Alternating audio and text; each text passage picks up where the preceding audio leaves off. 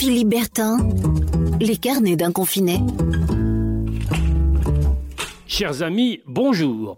Je vous ai déjà parlé de ma voisine qui chaque matin donne à manger aux pigeons. Eh bien, je viens de découvrir qu'un autre de mes voisins, en face de chez moi, descend lui chaque soir de son immeuble pour nourrir une petite ribambelle de chatons.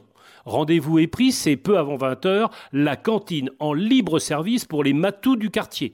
Ce petit geste en direction de nos animaux de compagnie m'a fait penser à autre chose. Il paraît qu'à mesure que le confinement s'allonge, les animaux reprennent droit de cité dans la cité. Et c'est comme cela qu'on a aperçu l'autre soir, je l'ai vu euh, au journal télévisé, un magnifique sanglier trottinant sur les trottoirs d'Ajaccio.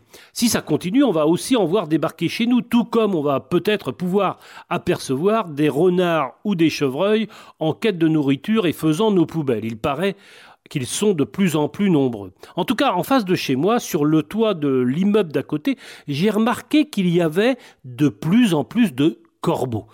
Est-ce un signe du confinement ou de mon imagination? Et si les oiseaux d'Hitchcock étaient de retour? Allez, je vous souhaite une bonne journée, portez-vous bien et surtout prenez soin de vous. À demain. Philippe Bertin, les carnets d'un confiné.